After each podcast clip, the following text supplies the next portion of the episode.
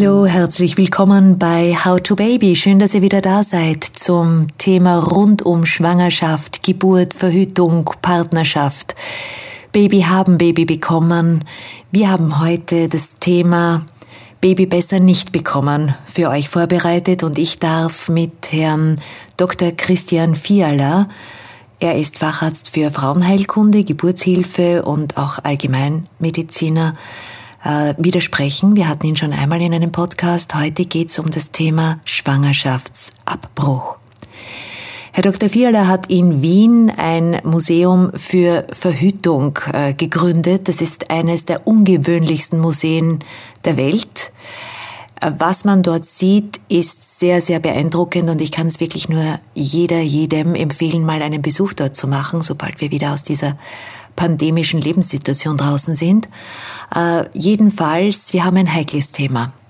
Und ich sage Hallo, herzlich willkommen bei How to Baby, lieber Herr Dr. Fiala. Danke, dass wir wieder bei Ihnen sein dürfen. Ja, vielen Dank für die Einladung zu diesem unglaublich spannenden und wichtigen Thema. Es ist eines Ihrer Herzensthemen. Und ich äh, darf, mir kommt gerade ein, ein, so ein Impuls aus meiner Literatur. Ich habe ja mal sehr, sehr viel Literaturgeschichte genossen. Der Begriff die Engelmacherin. Das waren die Frauen, die ungewollte Schwangerschaften, die lebensbedrohlich für Frauen waren, vor wenigen Jahrzehnten erst, die Schwangerschaftsabbrüche vorgenommen haben mit unterschiedlichsten, wirklich sehr spektakulären Methoden, teilweise sehr, sehr oft lebensbedrohlich und es kam ja dann auch sehr häufig zum Tod von den Frauen. Stricknadeln, Fahrradspeichen etc. wurden noch in den 60er Jahren des 19. Jahrhunderts, beziehungsweise Entschuldigung, 20. Jahrhunderts verwendet. Herr Dr. Fiala, erzählen Sie uns bitte Ihre Perspektive. Sie sind heutzutage ein Experte, Sie reisen quer durch die Welt, um zu diesem wichtigen Thema ungewollte Schwangerschaft und Schwangerschaftsabbruch sprechen zu dürfen.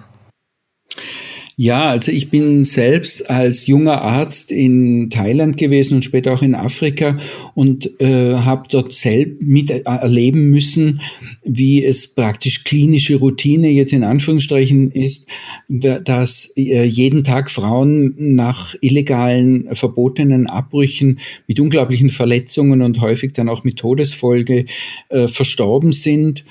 Und das ist ähm, eigentlich eines der schlimmsten Erlebnisse, ähm, die, die man sich als Arzt vorstellen kann, vielleicht abgesehen von Krieg. Ähm, es äh, haben andere auch dieses Verbot für Abtreibung als Krieg gegen Frauen bezeichnet. Ich kenne dem aus eigener Erfahrung nur zustimmen. Und ich habe mir dann gedacht, also wenn ich ähm, es einen Sinn machen soll, dass ich Medizin ähm, auch ausübe, dann ähm, möchte ich dazu beitragen, dass so etwas in Europa nie mehr passiert. Und wenn das, wenn man das machen möchte, dann muss, wenn man das verhindern möchte, dass Frauen leiden und sterben, dann muss man den Schwangerschaftsabbruch äh, so durchführen, dass es eben sicher medizinisch sicher ist. Und das ist heutzutage zum Glück eine der sichersten chirurgischen Eingriffe. Aber je mehr man sich damit beschäftigt, umso mehr kommt man darauf, es geht ja übergeordnet dabei um das Thema, ob eine Schwangerschaft gewollt ist oder ungewollt. Und die meisten Menschen wünschen sich ja Kinder, haben einen Kinderwunsch. Wir haben das befragt, etwa 2,1 Kinder wünschen sich die meisten Menschen, aber sie wollen eben den Zeitpunkt und den Partner äh, und äh, selbst bestimmen. Und das ist eine ziemliche Herausforderung, weil die Natur in 35 Jahren Fruchtbarkeit im Leben einer Frau etwa 12 bis 15 Schwangerschaften vorgesehen hat im Durchschnitt.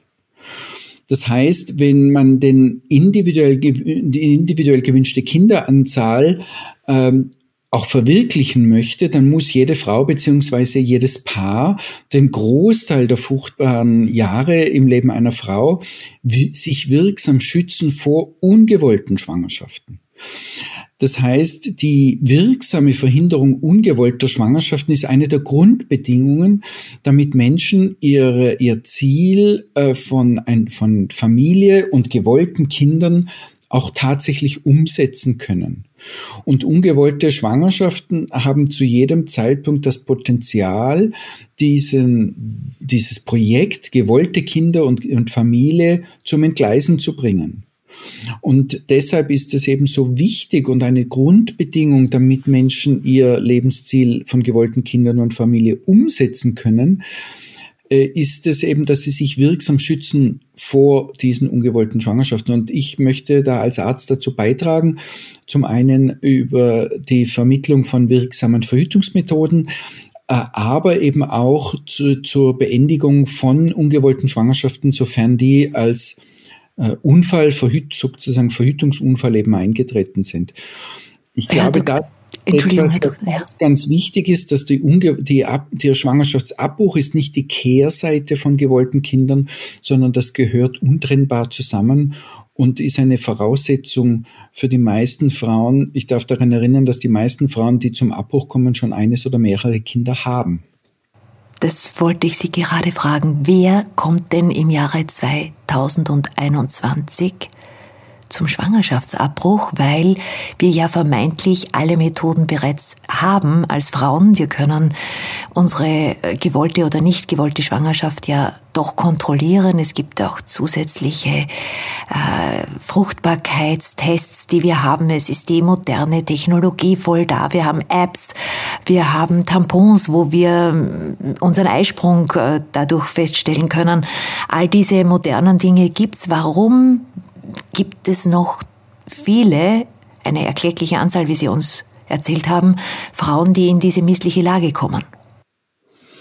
Ja, im Wesentlichen ist die Sexualität ja für die meisten Menschen keine vernunftkontrollierte Handlung.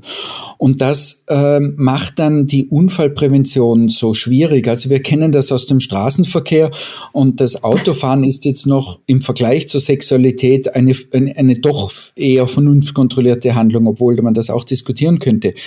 Und man könnte diese, die Frage, die Sie gestellt haben, ja auch auf den Straßenverkehr anwenden und sagen, wieso gibt es überhaupt noch Verkehrsunfälle?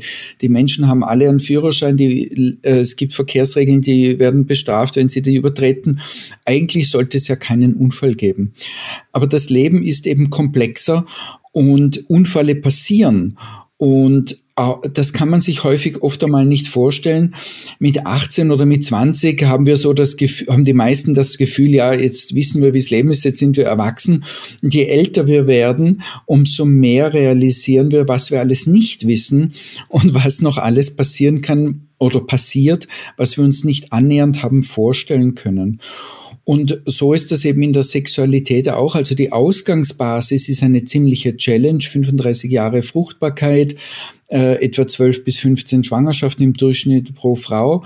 Und dann die äh, Methoden. Zum Glück leben wir in einer Zeit, äh, wo es relativ viele wirksame Methoden gibt.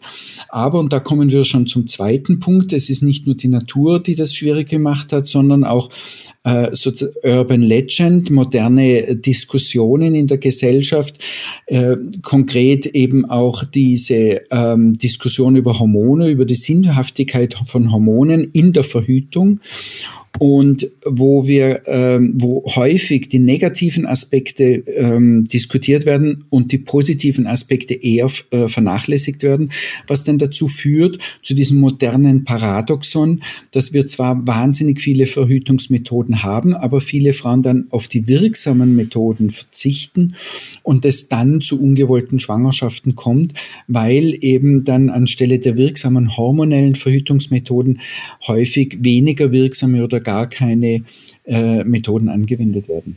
Also Sie denken da vor allem an dieses, okay, ich habe schon ein Baby, wir wissen, wie es geht und wir passen halt einfach auf. Ist das so? Ja, also äh, dies, das, was Sie angesprochen haben, ist ein, ein, ein weiterer wichtiger Faktor, dass in der Geburtsvorbereitung ja ganz häufig ja entweder gar nicht über Verhütung nach der Geburt oder wenn dann nur kurz gesprochen wird. Und auch im Wochenbett haben Frauen dann meistens ganz andere Sorgen. Und dieses Thema Sexualität und Schutz vor der ungewollten Schwangerschaft wird dann meistens ähm, ausgeblendet. Dabei sind Frauen kurz nach einer Geburt die Hochrisikogruppe. Also das ist die Gruppe, die am stärksten überrepräsentiert zum Schwangerschaftsabbruch kommt. Weil der Körper das Muster bereits kennt und denkt, ha, so geht's und dann äh, gleich wieder schwanger wird. Ist das so? Naja, weil die natürliche Fruchtbarkeit nimmt keine Rücksicht auf uns als Individuum. Und wenn Frauen ein Kind haben, dann ist ja offensichtlich, dass sowohl die Frau als der Partner auch äh, Zeuge, fruchtbar bzw. zeugungsfähig sind. Und für den Körper beginnt mit der Geburt wieder ein Zyklus. Und Frauen können und werden oft schon wieder schwanger, noch bevor sie nach einer Geburt, bevor sie die nächste Regel bekommen haben. Weil der Eisprung eben schon, der nächste Eisprung einsetzt, bevor eine Frau eine Regel bekommt. Und das ist häufig nicht so äh, bewusst. Und dann dazu kommt auch noch, dass dann bei einer Geburt, vor allem auch bei der ersten Geburt, das ist ein unglaublich überwältigendes Ereignis. Und da kann man sich dann oft einmal auch konkret nicht vorstellen, wie jetzt die Sexualität oder wann die Sexualität wieder einsetzt.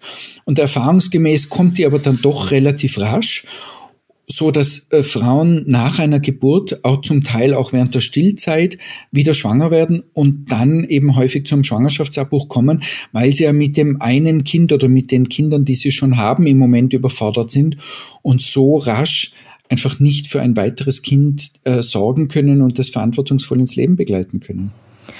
Ah, Herr Dr. Fiala, Sie haben Ihre Dissertation in Schweden geschrieben, am Karolinska Institut. Jetzt gilt Schweden seit vielen Jahrzehnten als eines der liberalsten Länder zum Thema Schwangerschaftsabbruch. Das heißt, Sie haben nach Ihrem Studium in Innsbruck äh, hier eine neue äh, Diskussion auch vernommen, weil so wie ich gelesen habe, haben Sie während Ihres Studiums äh, dieses Tabuthema Verhütung und Schwangerschaftsabbruch sozusagen am Rande mitbekommen und erst im Laufe Ihrer Auslandsaufenthalte in Schweden und dann auch in Frankreich sind Sie mit den ersten Methoden in Berührung gekommen. Ähm, ich spreche jetzt auch ganz direkt an, Sie waren dann 1995, also seit äh, mehr als 25 Jahren, das erste Mal in Berührung mit der Pille danach. Wie hat denn die eingeschlagen? Wenn es die gibt, brauchen wir dann noch sowas wie Schwangerschaftsabbruch so häufig oder also reagieren also dann die, die besagten Frauen, Entschuldigung? Ich habe damals in Frankreich gearbeitet und dort ist die Abtreibungspille schon seit 1988 in Verwendung. Und äh, da bin ich dann eben im klinischen Alltag im Krankenhaus äh, in, damit in Kontakt gekommen, weil das der Schwangerschaftsabbruch oder die Abteilung für Schwangerschaftsabbrüche ist ein integraler Bestandteil in Frankreich in jedem Krankenhaus. Und, und ja, das ist da, das waren schon so Eye-Opener für mich, wo ich äh, gesehen habe, äh, dass diese Angst, die bei uns häufig verbreitet ist, ja, wir können das nicht, denn ähm, wir dürfen das da nicht zu liberal sein, die ist vollkommen unbegründet. Und ich, äh, ich glaube, es ist wichtig zu sagen, dass es niemand anderen gibt, der eine echt wirklich verantwortungsvolle Entscheidung treffen kann über die Fruchtbarkeit als, als die betroffene Frau. Und alle äh, diese äh, Versuche der Bevormundung und die Maßnahmen, die de facto bevormundend sind, führen nur zu negativen äh, und teilweise katastrophalen Konsequenzen. Nichtsdestotrotz, Herr Dr. Vierler, haben wir auf dieser Welt es ist ja nicht nur in unserer modernen Welt, in der wir hier leben dürfen, die Diskussion Schwangerschaft ja oder nein, sondern wir haben auf dieser Erde viele, viele, viele große Völker und Nationen, wo ein Schwangerschaftsabbruch nach wie vor verboten ist, nicht wahr? Ja, also wir haben das insbesondere die sogenannten Entwicklungsländer beziehungsweise Länder in Afrika, Asien und in Südamerika, Zentral- und Südamerika, die haben alle, fast alle noch, von wenigen Ausnahmen abgesehen, Gesetze, in denen, nach denen der Schwangerschaftsabbruch äh, verboten ist. Aber das geht eben zurück auf die ehemaligen Kolonialmächte, die damals nicht nur das Land eingenommen haben, sondern eben auch ihre damalige Gesetzgebung äh, gemacht, äh, mitgebracht haben und etabliert haben und nach dem Ende der Kolonialisierung haben sich zwar die Mächte zurückgezogen, aber sie haben dieses ehemals mittelalterliche europäische Abtreibungsrecht eben hinterlassen und jetzt sind diese ehemals kolonialisierten Mächte eben alle damit konfrontiert, dass sie diese, diese unglaublichen Nachteile und fürchterlichen Folgen dieses Abtreibungsverbotes eben aufarbeiten müssen. Und in Europa, in den ehemaligen Kolonialmächten, wurde der Abbruch schon lange legalisiert, weil wir gesehen haben, dass welche katastrophalen Konsequenzen das für die Frauen bedeutet. Und die Gesellschaften waren einfach nicht mehr bereit, diesen hohen Preis für die Doppelmoral Doppelmoral zu bezahlen. Aber wir tun, wir, also jetzt als europäische Mächte, tun ja nichts oder fast nichts, um diesen ehemalig kolonialisierten Ländern zu helfen, äh, dieses Abtreibungsverbot zu überwinden. Und so ist jedes Land allein gelassen äh, und muss diesen gesellschaftlichen Prozess durchmachen. Jetzt Argentinien war das letzte Land, äh, wo das äh, einigermaßen gelungen ist. Aber es ist einfach ein Drama zu sehen. Und ich habe das selber erlebt in Thailand und in Afrika. Äh, es ist ein Drama zu sehen und zu erleben, wie heute noch Frauen elendiglich an den Folgen dieses Abtreibungsverbots äh, versterben und dann ja auch meistens ganze Familien zurücklassen für, wofür weiß ich eigentlich nicht, warum das immer noch aufrechterhalten wird, aber das für irgendein hehres Ziel. Wir haben ja diese Diskussion gerade fast tagesaktuell in Polen, äh, wie wir vernehmen. Aber gehen wir zurück jetzt zu Deutschland und Österreich und den Zahlen, die Sie sehr gut kennen. Welcher Trend ist denn da zu bemerken? Welche Schwangerschaftsabbrüche werden denn hier bei uns durchgeführt und warum? Wer ist denn die hauptbetroffene Gruppe? Gibt es das wirklich, dieses häufig schwanger werden, ohne es überhaupt äh, zu wollen, weil gleich nach dem ersten Baby oder dergleichen? Wie sieht denn das rein von der Statistik aus? Naja, grundsätzlich muss man sagen, die Fruchtbarkeit ist, die natürliche Fruchtbarkeit ist rücksichtslos. Die nimmt keine Rücksicht auf die individuellen Bedürfnisse. Und äh, zwar in einem Ausmaß, das kann man sich teilweise nicht vorstellen. Und das Leben ist eben nicht so, wie wir uns das mit 18 oder 20 vorstellen. Äh, und es gibt einfach viele Lebenssituationen, die, die können wir uns nicht vorstellen, auch in ihrer Gnadenlosigkeit oder Brutalität. Äh, die meisten Frauen, die zum Schwangerschaftsabbruch kommen, haben schon eines oder mehrere Kinder.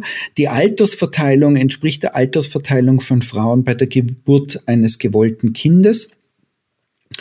Und äh, es ist die, eher selten, dass Frauen äh, öfter kommen. Es ist einfach eine ungewollte Schwangerschaft, ist ein Verhütungsunfall, also durchaus vergleichbar mit einem Verkehrsunfall.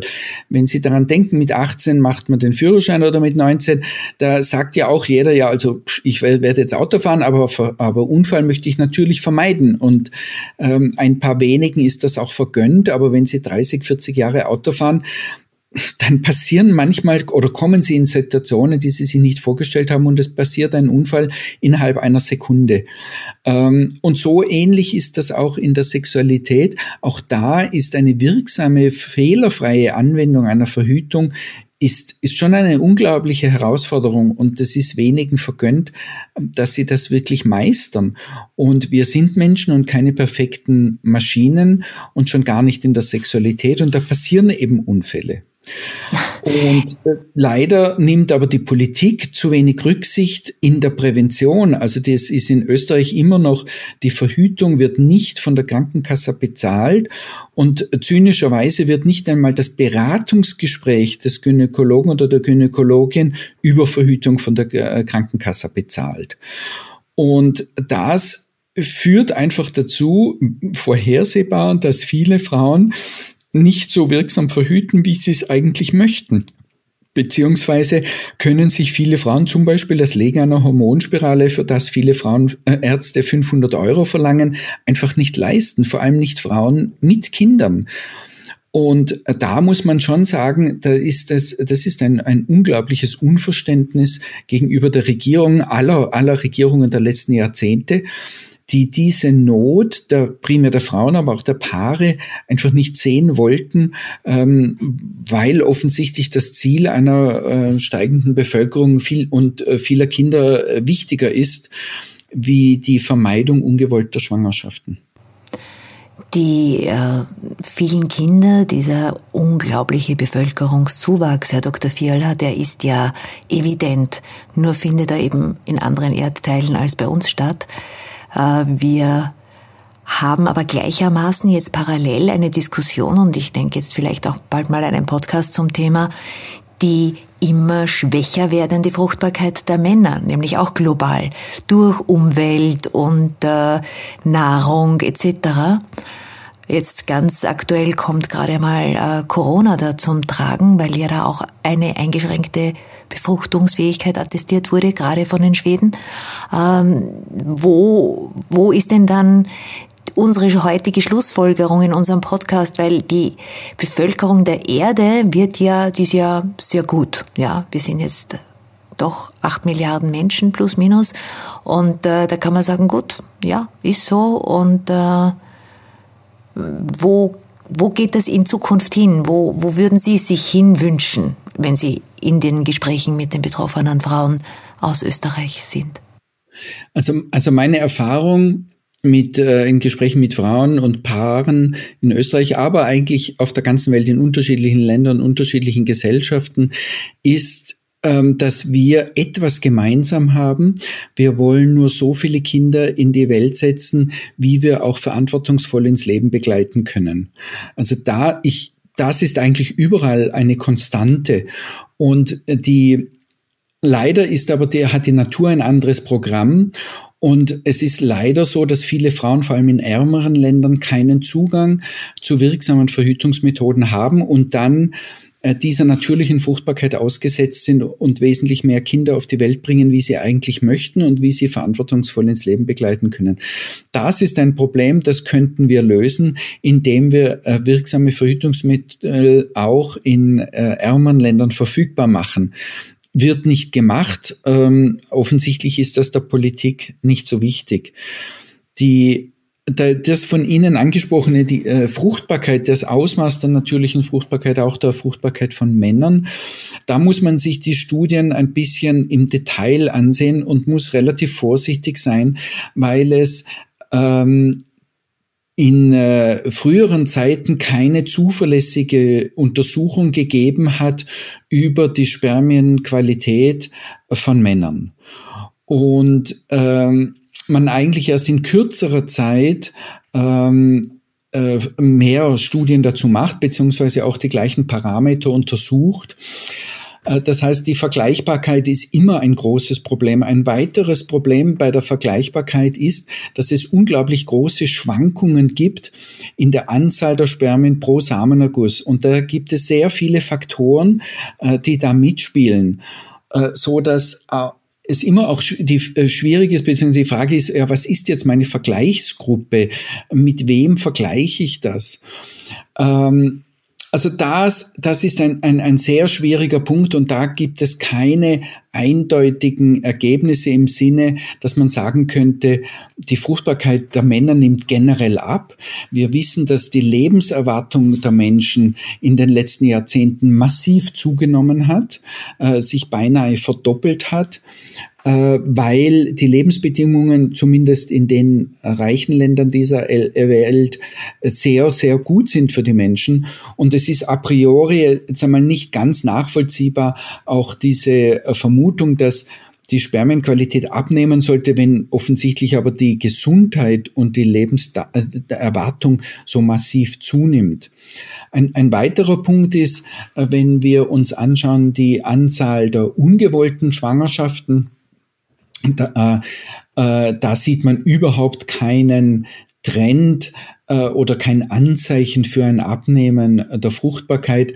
Es gibt nach wie vor äh, relativ häufig Frauen, die auch mit einem Verkehr schwanger geworden sind und ähm, also die, diese, diese Vermutung, die würde ich sehr, äh, da wäre ich sehr zurückhaltend, ähm, weil es immer noch primär darum geht, sich vor ungewollten Schwangerschaften zu schützen und nicht so quasi darauf auszuruhen, oder äh, dass die Fruchtbarkeit äh, zurückgegangen ist. Wunderbar. Danke, lieber Herr Dr. Fiala. Ich resümiere. Es ist nach wie vor ein Thema, die Verhütung auch, wenn man schon Kinder hat oder gerade dann, immer sehr achtsam mit seinem eigenen Körper zu sein und äh, dieses Window of Opportunity, schwanger zu werden, hoffentlich nicht innerhalb wieder Verkehrsunfall einer Sekunde, kann ich resümieren.